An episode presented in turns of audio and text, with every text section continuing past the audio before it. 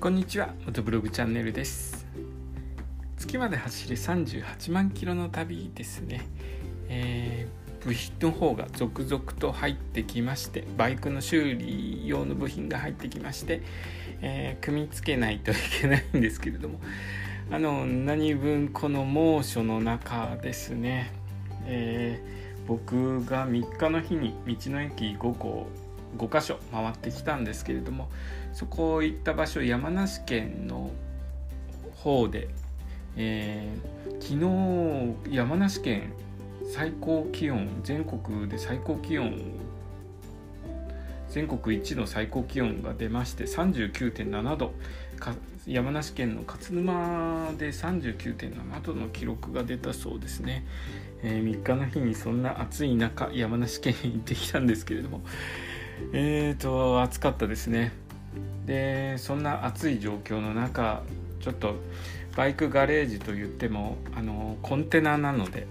すごくコンテナ内で 作業をしちゃいますと暑くって、えー、危険な状態にすぐになってしまうんですね。で僕の借りてるバイクガレージは人気がないんですよ。全然他に借りてる人に出会わないんですね。なので万が一、えー、倒れたりとかするとそのまま干からびてしまいますんで ちょっと今のところバイクガレージの作業っていうのはあのやめるようにしています。ただあの前のサスペンションは取り外して、えー、屋内の方に持ってきてるので、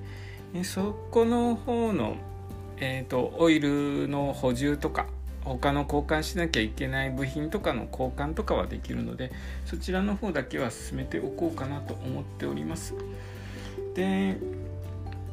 えっ、ー、と交換ついでにお話ししますと。あのー、私2月2月ぐらいだったかな？多分2月ぐらいに Mac ノート Mac ノートを中古で購入したんですけれどもえっ、ー、と Mac ノートの方をしばらく、えー、2月だとまだ半年ぐらいかな。半年ぐらい使っていて Mac 割と使いやすいなと。Windows 今まで Windows ずっと使ってきて、えー、最近 Mac の方を使ってみたんですけれども、えーと、Windows 使ってる方だと分かると思うんですけれどもあの強制的に更新されちゃうんですよね。あの OS の更新が来て更新すると僕の使ってるノートだと更新すると w i f i につながらなくなったりとか結構トラブルが多くてその都度あのその辺の不具合直すのが手間だったりとかあと更新してほしくない時に更新されちゃったりとかするんで、えー、結構困ってたんですけど Mac だとそういうことがなくて便利だなと使い勝手いいなと思っていまして。で動画編集とかもあの持ち歩きでいろいろなところでできると便利だなと、えー、考えていて今年16インチの Mac ノートが、えーと、発売されるということで9月か10月ぐらいに発売されるんじゃないかという噂を聞きまして今使ってる中古の Mac ノートを下取りに出すといくらぐらいするのかしらと思って、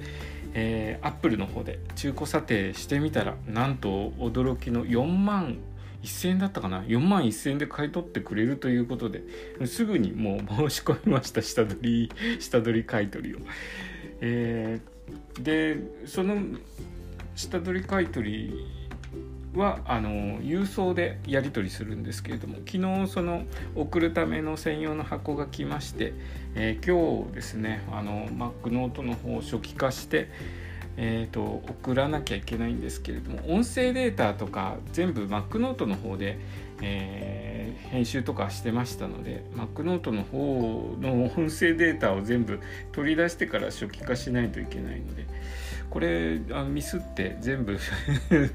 バックアップちゃんとしないで初期化しちゃうと今までの音声データがなくなってしまいますんでその辺ちょっと注意しようかなと思っておりますただボイシーの方はあの音声データを取りコンで公開するっていうのがちょっとできないのでそのままあのスマートフォンに外部マイクをつけてアプリの方から録音してそのまま公開してる感じですね。えー、今日の話はですね、えー、Mac ノート買い替えますという話でした、えー、今日の放送もお聴きくださりありがとうございました。それではまた明日。